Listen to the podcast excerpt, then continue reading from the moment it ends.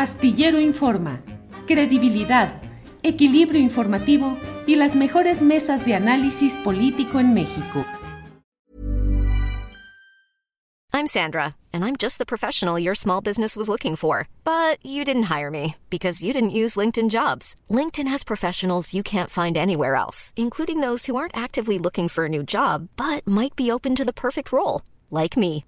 In a given month, over 70% of LinkedIn users don't visit other leading job sites. So if you're not looking on LinkedIn, you'll miss out on great candidates like Sandra. Start hiring professionals like a professional. Post your free job on linkedin.com/people today. Burrow's furniture is built for the way you live.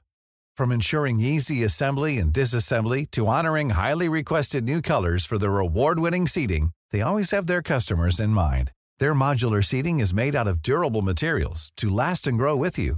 And with Burrow, you always get fast, free shipping. Get up to 60% off during Burrow's Memorial Day sale at burrow.com slash ACAST. That's burrow.com slash ACAST. burrow.com slash ACAST. Bien, pues muchas gracias a Lenia Batres Guadarrama que está con nosotros. Lenia, buenas tardes. Gracias por permitirnos estar en tu casa en una entrevista eh, en la víspera de que vayas primero a, a estar en tu oficina en la Suprema Corte de Justicia de la Nación y luego ya en enero la toma formal de protesta. Muchas gracias, Lenia. A sus órdenes. Lenia, eres eh, una magistrada rupturista, ideológica. ¿A qué vas a la Corte? Bueno, en primer lugar, eh, el atractivo o digamos el, la, no digo que ilusión porque en realidad mentiría si dijera que para mí era una ilusión llegar a la Suprema Corte. Yo sé que en este país el, el máximo espacio para una abogada, un abogado es la Suprema Corte. Eh, para mí nunca había sido una eh, idea en general eh, ocupar los espacios de poder. En realidad eh, he estado en muchos porque la izquierda llegó al poder desde 1997 y he ido compartiendo esos espacios donde este, se me ha invitado, donde he creído que es útil. Y en este caso es creo que fundamentalmente la idea, para mí el atractivo o, la, es más una necesidad el ocupar este tipo de espacios. Eh, la Suprema Corte ha sido un espacio copado por un, un, segmento social que podríamos decir de carácter oligárquico, fundamentalmente ligado a una clase social eh, muy superior a, la media de los mexicanos y ha estado además copado por los intereses económicos más fuertes de nuestro país. Eh, para mí, pues la idea no es ir a romper o a causar rupturas, sino más bien a recuperar ese espacio de poder para la población. Creo que la Suprema Corte eh, debe servir al pueblo, es, parte de sus funciones y quizá hoy eh, como muchos momentos de la historia. A lo mejor no es el momento más oligárquico de estos espacios, porque quizás eh, simbólicamente lo fue más en el siglo XIX o en otros momentos todavía más fuerte, pero es un espacio muy alejado de la población, de una noción eh, básica de justicia, del sentido común, de lo que mexicanas y mexicanos podríamos pensar que debe tener que ver, que creo yo eh, debe relacionarse con el ejercicio de los derechos cotidianos. La Suprema Corte suele no tener nada que ver con eso. Eh te señalan de ser alguien con una ideología muy definida. Los demás ministros y en diferentes momentos de la Corte también han tenido una definición ideológica. Totalmente. Es un, un atributo de las personas. Las personas solemos tener concepciones, pensar que, que esa idea del juez puro puede existir, pues es, es este, ingenuidad simplemente. Las personas tenemos ideología y en la Suprema Corte han llegado personas fundamentalmente por su ideología, porque en realidad desde hace más de 200 años que existe la Suprema Corte, siempre ha existido el mecanismo, con excepción de unos meses, de nombramiento vía propuesta del presidente en turno eh, y aprobado a partir de la Constitución de 1917 por el Senado de la República. Pero han sido fundamentalmente, yo me tomé la molestia de, de hacer una compilación a partir de la semblanza de ministros y ministras que editó la propia Suprema Corte y vi que más de 70 eh, ministros y ministras han pertenecido a la Administración Pública Federal. Nueve ministros fueron secretarios de gobernación inmediatamente antes de tomar posesión como, como ministros de la Suprema Corte. 161 ministros de los 203 son en total. 161 pertenecían a partidos políticos. Entonces, cuando nos dicen es que tú te identificas con el presidente, yo les digo a la oposición, este, es que a ustedes no les molesta que llegue un ministro o una ministra que se identifica con el presidente. El problema es que se identifique con este presidente. Ustedes quisieran que el presidente hubiera propuesto a ministros o a candidatas, en este caso, este, este, que le fueran simpáticas a los presidentes anteriores pero su, pero su problema no es que tenga una identidad eh, muy señalada, sino que tenga la que tengo. Ese es el problema. Si yo fuera priista o panista, como fueron la mayor parte de los ministros anteriores, me hubiera sucedido lo que a ellos, que nadie les señaló nunca que hubiera este, algún tipo de, de duda de su imparcialidad, independencia, y ahora sí se pone en duda, lo cual es creo yo, absurdo porque además la independencia y la imparcialidad tienen que ver con los casos específicos, no con la posición ideológica, filosófica, religiosa que tenga cada persona. Lenia, está circulando en redes sociales un video de 1998 en el cual tú señalas la, mm, que es impropio que sea el presidente de la República quien proponga a, los candidatos o candidatas a ocupar un cargo de ministro. Qué bueno que lo comentas porque es una, es, es una trampa. Les voy a dar el video completo y de lo que yo estoy hablando no es de la Suprema Corte, sino de la Comisión Nacional de Derechos Humanos. Estaba hablando que me parecía incorrecto que fuera el presidente el que los propusiera porque se trataba de un órgano autónomo. Ahora podría decirse, bueno, peor aún con el Poder Judicial. Y yo lo que creo simplemente es que en este momento no se ha hecho una reforma. Yo creo que debe hacerse. Es más, diría que si se hiciera, deberíamos someternos los actuales ministros ya nombrados al voto popular. O sea, el problema es que quisieran que no nombrara al presidente. Pues este es el mecanismo que existe ahorita y con base en ese mecanismo se hizo la designación que se hizo. En un esquema de una reforma para un voto popular para ministros, ministras de la Corte, ¿quién debería proponerlos? Hay varias propuestas eh, y en los países en los que funciona, por ejemplo en Bolivia, lo que se hace es que el Congreso, la Asamblea Nacional, hace una selección. Entonces eh, recuerdo haber leído eh, la primera votación que se hizo en el 2011 se presentaron más de 600 candidatos, se postularon ante el Congreso y el Congreso hizo una selección de quienes cumplían los requisitos. Ahí, como entre otros requisitos, les ponen el requisito de haber sido abogados, eh, de haber eh, trabajado una cantidad de años eh, litigando. bueno, cumplían los requisitos 110, me parece, candidatos, y esos 110 candidatos fueron los que fueron sometidos al voto popular. y, y, de esos 110 salieron 21 ministros y ministras titulares y ellos eligen además a 21 suplentes. Entonces, para cuatro cuerpos nacionales que, tienen, que tiene eh, la, República de Bolivia, eh, hacen la elección al mismo tiempo.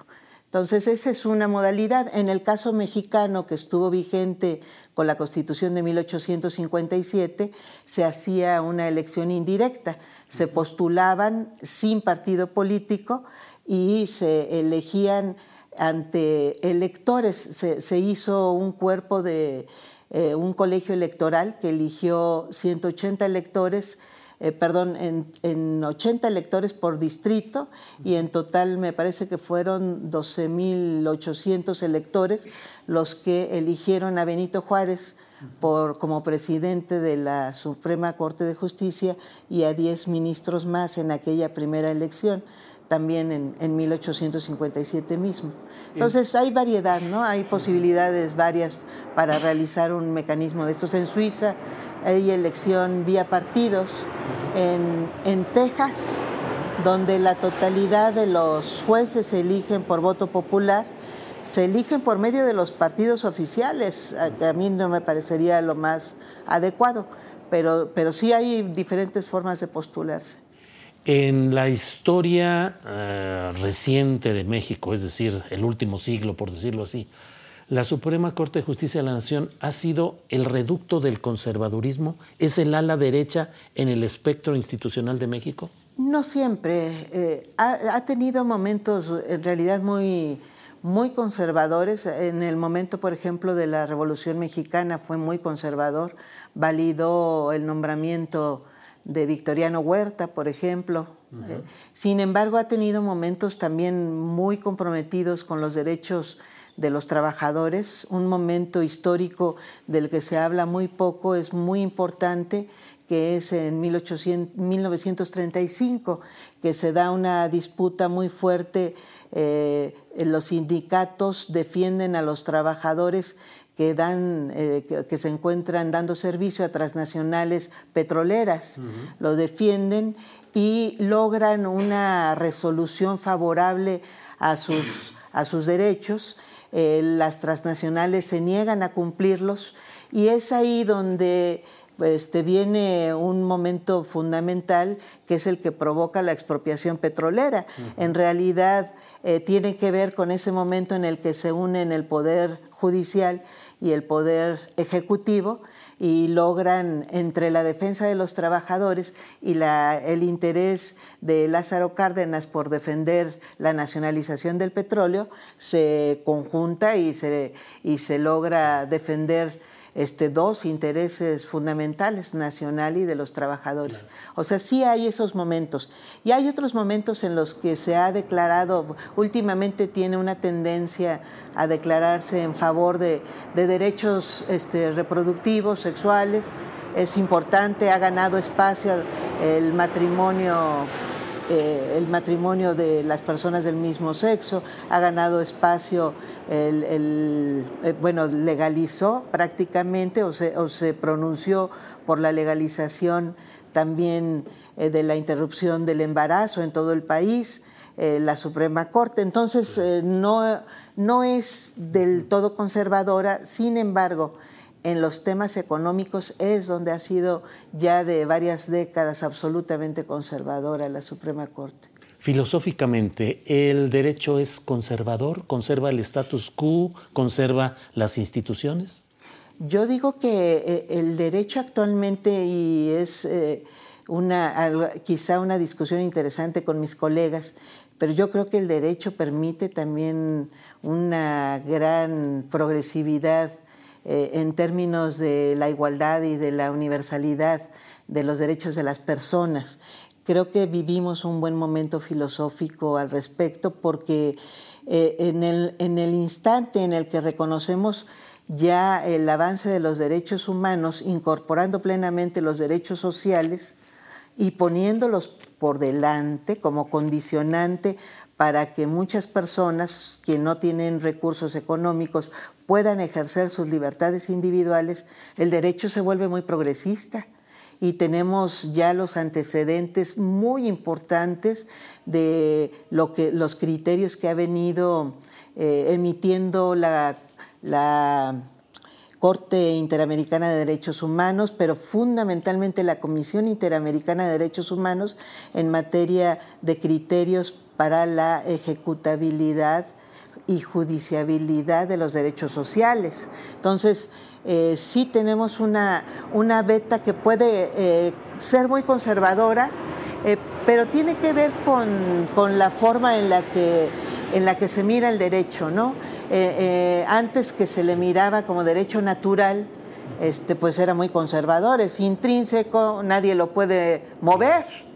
Ya lo dicho, dicho está, no hay nada que hacer y tenía hasta una este, coraza de, eh, este, sacra, ¿no? El derecho era cuasi, cuasi religioso.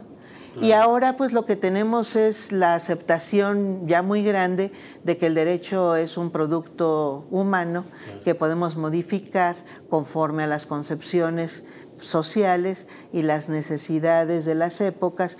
Y yo digo que esa concepción junto con la aceptación de que todas las personas somos iguales, que además es la que sostiene a un sistema democrático, pues eh, hace al derecho un gran instrumento para el avance del progreso y de los propios derechos sociales de las personas.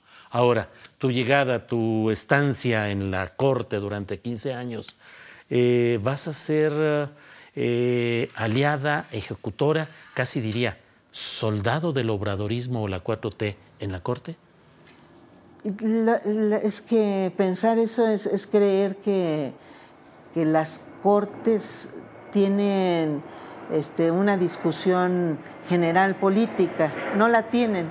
Ojalá la tuvieran pero no la tienen y parte de, Pero a eso vas, a generar la discusión no, política. No, no, no, o sea, lo que digo es que ni siquiera hay esa oportunidad. Los juzgados y las cortes eh, son eh, resolutoras de casos individuales. Resuelven cientos, miles de casos. Me dicen que se llegan a agendar hasta un centenar de casos en una sesión de una sala. Este, son casos individuales. ¿Cuántos de esos casos tienen repercusión política? ¿1%? No sé, una, una ración muy pequeña. Ahora, si esos, en esos casos voy a representar a la 4T, es la pregunta, no voy a representar a la Constitución, la defensa de la Constitución política de los Estados Unidos mexicanos, de los derechos sociales, de, del interés público, de la nación, eh, todo lo que dice como valoraciones eh, que, los servidores públicos tenemos obligación de sostener, pues es lo que voy a sostener. Pero bajo la visión del humanismo obradorista. Bajo la visión constitucionalista mexicana, que es sumamente progresista y que deberían defender quienes están actualmente en la Suprema Corte. Eso es lo que voy a defender. ¿Vas en minoría? Pues no lo sé, espero que no. Eh, Asumo que es muy probable porque la tendencia que se ha tenido últimamente pues es a rechazar indebidamente y muy politizadamente, por cierto, eh, sin tener facultad, algunos temas de, no del, obradorismo necesariamente como tales, sino de lo que ha venido resolviendo el Congreso. Tiene ahorita la Suprema Corte 14 leyes detenidas y las tiene detenidas bajo el argumento de que no se cumplió con el reglamento de la Cámara de Diputados o de la Cámara de Senadores y que ese reglamento tiene carácter constitucional porque viola la democracia deliberativa que una o varias jurisprudencias de la Suprema Corte han determinado que debe cumplirse. Bueno, esa idea es absolutamente inconstitucional porque la Constitución no habla nunca de una democracia deliberativa ni le da a la Suprema Corte la facultad de revisar el cumplimiento de los reglamentos de la Cámara de Diputados o de la Cámara de Senadores. Entonces, ¿qué voy a hacer al respecto? Voy a defender la constitucionalidad de los actos y por supuesto que si hay leyes que fueron aprobadas por el Congreso de la Unión, pues voy a insistir en la Suprema Corte que se discuta el fondo, porque la Suprema Corte tiene competencia para invalidar leyes cuando no son constitucionales, no cuando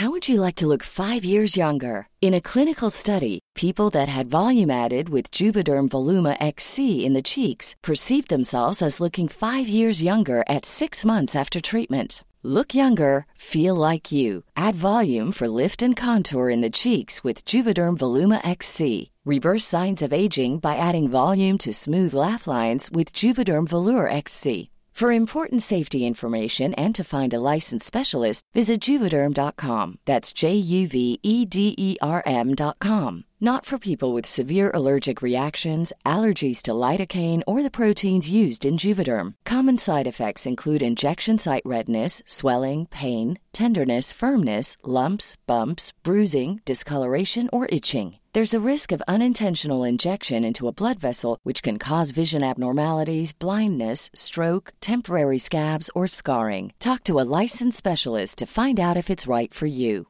Hey, it's Ryan Reynolds, and I'm here with Keith, co star of my upcoming film, If, only in theaters, May 17th. Do you want to tell people the big news?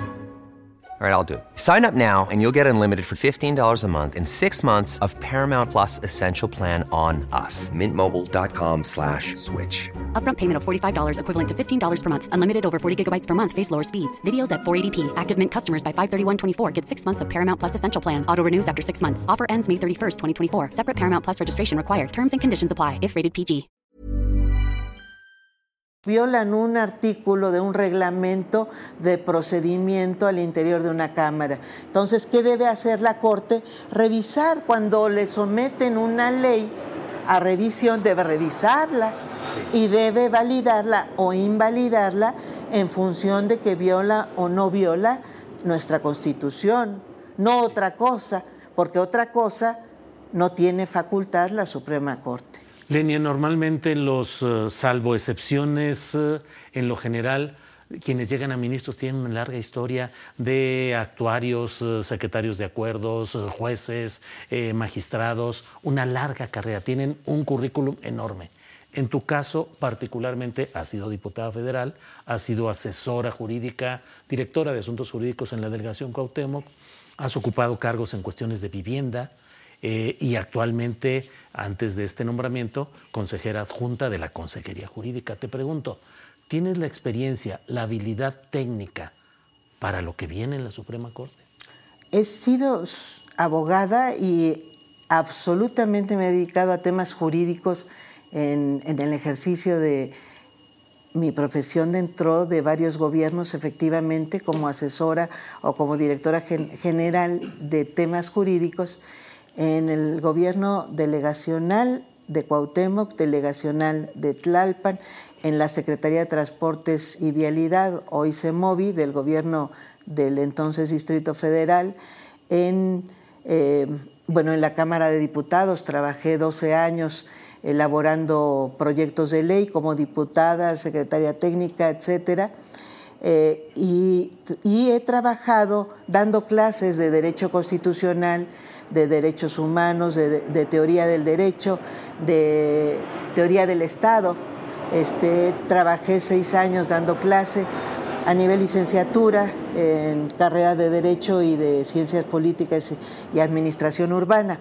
Eh, me di un giro en los últimos años al estudio de temas urbanísticos, con la idea de promover en México el nacimiento, porque no tenemos absolutamente nada desarrollado, del derecho urbanístico, que está muy desarrollado en, buena parte de América Latina, sobre todo Argentina y Colombia, y en España. Bueno, en México eh, nuestra academia no ha estado interesada, pero es un ámbito de enorme impacto.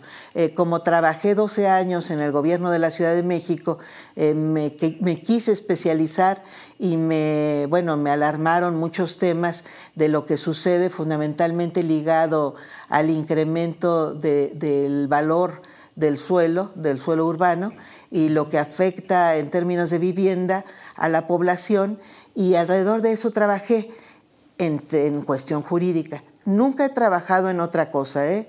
O sea, si se me dice que no, no tengo experiencia jurídica, de inmediato digo, no, tengo 28 años trabajando en la elaboración de instrumentos jurídicos y he elaborado cientos, si no es que más de un millar de iniciativas de ley, reglamentos, este, lineamientos, manuales que están vigentes, no especulo. Y es más, eh, eh, cuando fui diputada federal, eh, impulsé junto con UNICEF, bueno, más bien le pedí apoyo a UNICEF para impulsar lo que se, se denominó sistema de justicia penal para menores y se aprobó en el Congreso de la Unión. UNICEF lo siguió impulsando y se aprobó como sistema de justicia penal para adolescentes. O sea, eh, eh, las iniciativas que he tenido son absolutamente jurídicas. La experiencia que no tengo es haber sido jueza, eso sí, pero los, este, la impartición de justicia no es propiedad de los jueces. En otros países se obligan a no tener jueces de carrera porque justamente se van generando cofradías espacios cerrados, de intereses cerrados, que es lo que ha ocurrido en la Suprema Corte de Justicia de la Nación y en nuestros cuerpos eh, jurisdiccionales que, creen que son dueños de esas áreas. Eh, yo creo que es suficiente entender el derecho. Eh, tengo una experiencia muy grande también en la, en la atención de juicios, juicios de amparo y juicios administrativos fundamentalmente al grado de que yo sí, sí, presumo y lo presumo mucho porque sé que es un resultado absolutamente excepcional.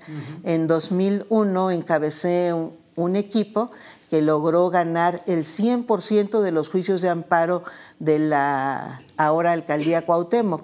este, sabiendo el tipo de asuntos que se tenían, en realidad fue una, una enorme... ¿Quién era la delegada o delegado? Dolores Padierna. Ahora, em, vas, a, eh, vas a entrar a la ponencia del ministro ya en retiro, Arturo Saldívar, que entiendo que es la relacionada con asuntos administrativos, fiscales, laborales. En lo fiscal vas a tener, entre otros casos, el del adeudo del grupo Azteca, del grupo eh, cuyo principal accionista es Ricardo Salinas Pliego. ¿Qué hacer ahí? Pues como en todos los casos, pues hay que analizar el tema en concreto, saber eh, efectivamente cuál era la norma, cuánto tenía que pagar, cuánto se dejó de pagar y cuánto el Estado mexicano debe reclamarle.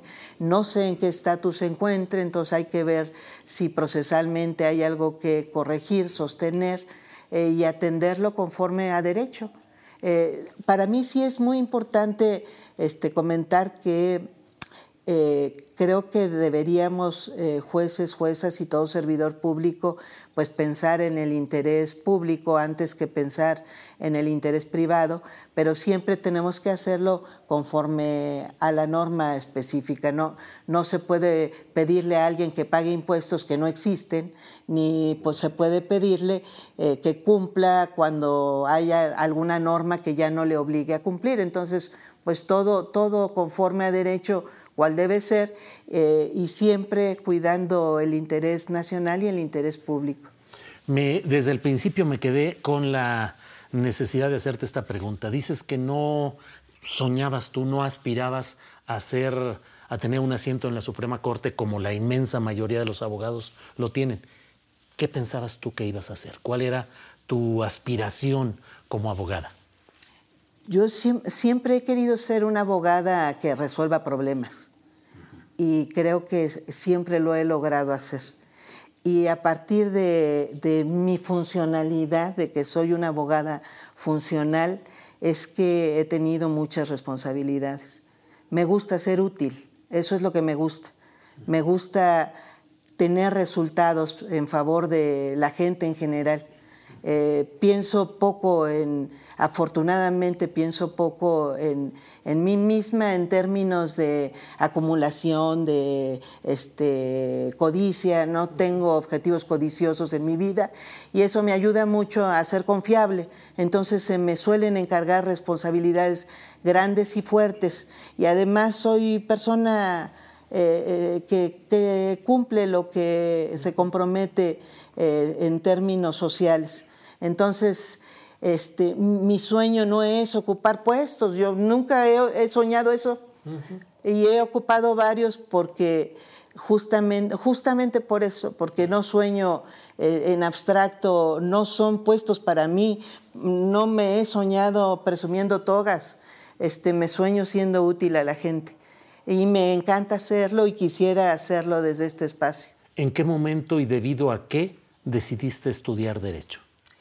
Yo, yo comento que, porque además lo recuerdo muy claramente, eh, a mi generación nos tocaron dos grandes movimientos sociales y uno fue el de 1985 de las personas damnificadas que quedaron afectadas por el sismo y los dos grandes grupos de personas afectadas fueron afectadas por quien, quienes se quedaron sin vivienda y las costureras, que creo que nos conmovió a muchos adolescentes entonces.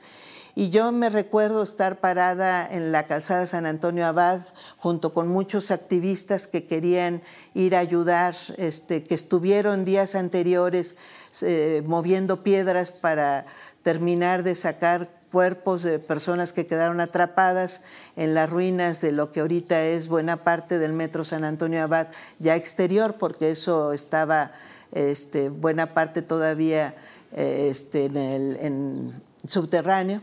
Este, y, recuerdo estar parada ahí viendo las, eh, las ruinas, viendo todavía muchas piedras amontonadas y pensar que las costureras podrían haberse salvado si hubieran tenido condiciones de trabajo ordinarias, ocho horas laborales y no hubieran estado trabajando a las siete de la mañana ahí en condiciones como después se denunció muchísimo, eh, cuasi esclavistas, sin contratos laborales y trabajando a destajo. Eh, y por eso es que se sobreexplotaban eh, y estaban ocupando locales insalubres y llegaron a calcularse más de mil costureras que, murieron en, en, esos días. Entonces, pensé, ahí fue cuando pensé que podía ser abogada, que podría ayudarles, que era muy injusto que la gente pobre era la que se estuviera muriendo en ese momento y que podría haberse salvado si hubiera tenido forma de defenderse. Evocando el momento clásico de la FIL, te diría, ¿cuáles son los tres libros de asuntos jurídicos que te definen? Bueno, eh, me define la Constitución Política de los Estados Unidos Mexicanos, por supuesto, con sus tres grandes derechos sociales, a la educación, al trabajo y a la tierra colectiva. Me definen, y me definen varios libros. Hay, hay un autor que a mí me ha parecido maravilloso, muy contemporáneo que ha sabido defender el liberalismo entendido como eh, eh, esta beta que viene del siglo XVIII, que originalmente no hablaba de la igualdad ni de la democracia, pero que lo ha sabido llevar a estas otras ideas tan progresistas que es Luigi Ferraioli. Tiene varios libros, Luigi Ferraioli, hay uno que me gusta mucho que se llama eh, derechos y Garantías, la ley del más débil. Hay otro libro del mismo que se llama eh, Derechos y Democracia. Eh, tiene uno clásico que no me gusta tanto, pero que es el que académicamente se, hizo muy famoso, que, son, que es el garantismo penal. Este, se llama, bueno, sobre el garantismo penal, que se llama Razón y Derecho. Eh, es un gran autor. Otro gran autor para mí es, eh, Norberto Bobbio, que es el gran autor de la democracia moderna. Eh, más que abogado, es un gran filósofo, jurista y político. ¿Militas en un partido? Bueno, hace tiempo que no milito. sí he estado en un partido político. ¿Qué ha sido cuál? ¿El PRD? Bueno, han, sido varios partidos. Eh, estuve... Pesum. Eh, Pesum, aunque era, era muy adolescente en realidad. Y después tuve que ver con ya hacia el PRD. Hubo, hubo un partido muy pequeño que se salió del PESUM eh, con Alejandro Gascón Mercado, que se llamó Partido de la Revolución Socialista, con el que también, también era todavía muy adolescente, pero también tuve que ver ahí en su actividad. Y ya en forma, ya siendo mayor de edad, el PRD, en el PRD milité muchos años. Este, ¿Y actualmente en, Morena? los mejores momentos del PRD. Y después fui fundadora de Morena. ¿Y actualmente y, Y formé parte de su primer Consejo Nacional y de su primer eh, comité del Distrito Federal todavía. Después de, ese, de esa militancia me incorporé al gobierno de Tlalpan y prácticamente abandoné la, bueno, no he seguido militando desde entonces. Pero jurídicamente sigue siendo militante. Pues jurídicamente no se exige no serlo. Fíjate que por un accidente, un mal accidente, en una de las, y eso lo supe hasta hace muy poco, en una de las revisiones que se hizo del padrón de Morena, salí recortada. Entonces, por accidente y no por mi voluntad, en este momento no soy afiliada a Morena. Y lo digo porque no es un asunto que yo hubiera querido. Este, pero ya desde la revisión que hizo Jacob Polewski con el INE, este, ya no aparecí en el, en el padrón y por no querer meter un juicio de derechos para exigir mi... y porque no he querido ser candidata tampoco ni nada, este, no, no volví a... o más bien no exigí mi reconocimiento como integrante fundadora de Morena. Claro. Cierro, cierro preguntándote algo que está obviamente en el aire de los comentarios políticos. Eh, la relación política con Martí Batres Guadarrama, actual jefe de gobierno de la Ciudad de México. Mi relación política. Sí, o sea, ¿qué, ¿cuál es la...? Es mi hermano. Sí, sí. tengo, cuatro hermanos, tengo tres hermanas y un hermano, dos papás, un hijo. O sea, tengo familia. Quienes dicen, Lenia llegó porque es hermana de Martí. Bueno, es, es este, una injusticia bastante machista, este, que obviamente no solo no la acepto, afortunadamente Martín mismo este, declaró, eh, no, yo milito por mí misma, fui diputada federal en 1997, al mismo tiempo que Martí fue diputado local por primera vez, o sea, fuimos cada uno por su cuenta, ha tenido una participación política y ha ocupado y ha tenido las responsabilidades y ha encarado eh, este, esas responsabilidades como ha dispuesto. Tengo otra hermana, nadie me acusa de ser, este, de, ocupar espacios por mi hermana, pero también tengo una hermana que también milita y milita muy fuertemente, Valentina, que es diputada local. Este, no, no, yo no, los hermanos crecemos juntos, no solemos de vernos a ellos, no nos mantenemos unos a los otros. Eh, si bien vengo de una familia militante, mis padres mm, eh, fueron profesores de primaria, de secundaria, participaron en momentos muy difíciles, casi clandestinos, en la vida política social del país. Ellos se conocieron incluso en el movimiento magisterial de 1959, se casaron y a partir de entonces desarrollaron una vida política de izquierda en la que crecimos cinco hijos y por esa razón tres de esos cinco hijos terminamos militando muy fuertemente. Yo no llegué a la izquierda cuando la izquierda empezó a ocupar espacios políticos, o sea, milité eh, como adolescente, como estudiante y después eh, en, muchísimo antes de que se tuvieran espacios políticos, es decir, este, no me acerqué a nadie para que me hiciera, me, inventara como nada. Pues, ¿Tuviste la tentación de entrar a alguna organización clandestina? No, no. Yo, tuve una fortuna que no tuvieron otras generaciones de militantes y es que este, crecimos ya en una circunstancia en la que más bien fuimos viendo posibilidades de movilización social abierta este, no, no, no, no tuvimos necesidad.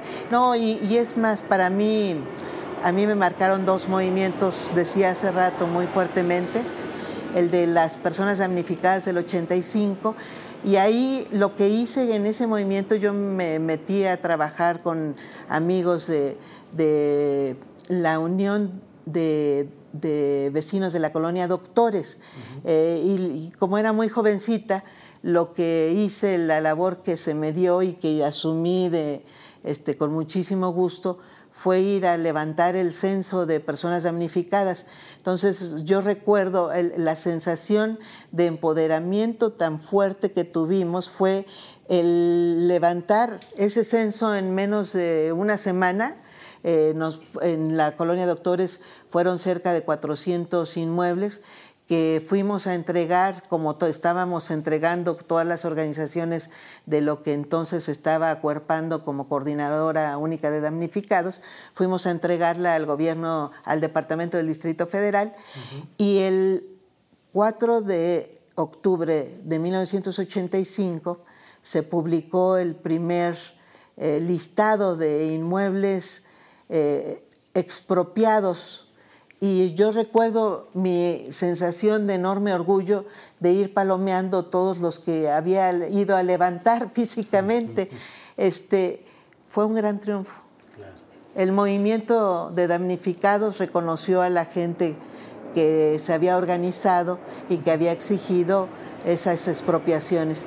Y después viví el movimiento estudiantil del 86 a 1990, que se hizo el Congreso Universitario, y vivimos otro gran triunfo y ese triunfo fue el poder eh, impedir que se privatizara, bueno, o que se incrementaran las cuotas que quería eh, bajo la iniciativa del rector Jorge Carpizo, que se querían incrementar, que se incrementaran requisitos que fueran privativos para que más estudiantes ingresaran a la UNAM.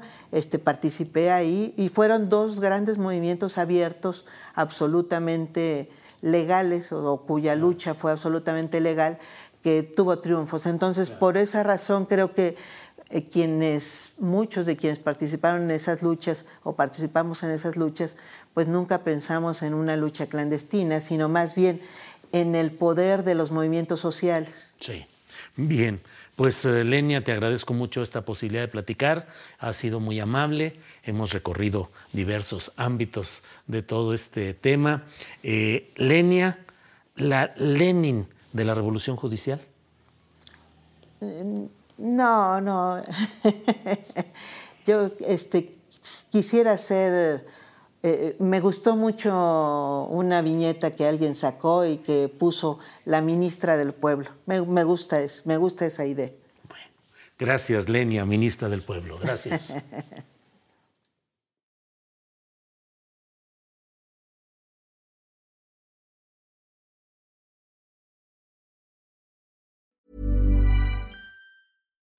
Imagine the softest sheets you've ever felt. Now imagine them getting even softer over time. That's what you'll feel with Bowl and Branch's organic cotton sheets. In a recent customer survey, 96% replied that Bowl and Branch sheets get softer with every wash. Start getting your best night's sleep in these sheets that get softer and softer for years to come. Try their sheets with a 30-night guarantee. Plus, get 15% off your first order at bowlandbranch.com. Code BUTTERY. Exclusions apply. See site for details. Support comes from ServiceNow the AI platform for business transformation. You've heard the hype around AI. The truth is, AI is only as powerful as the platform it's built into.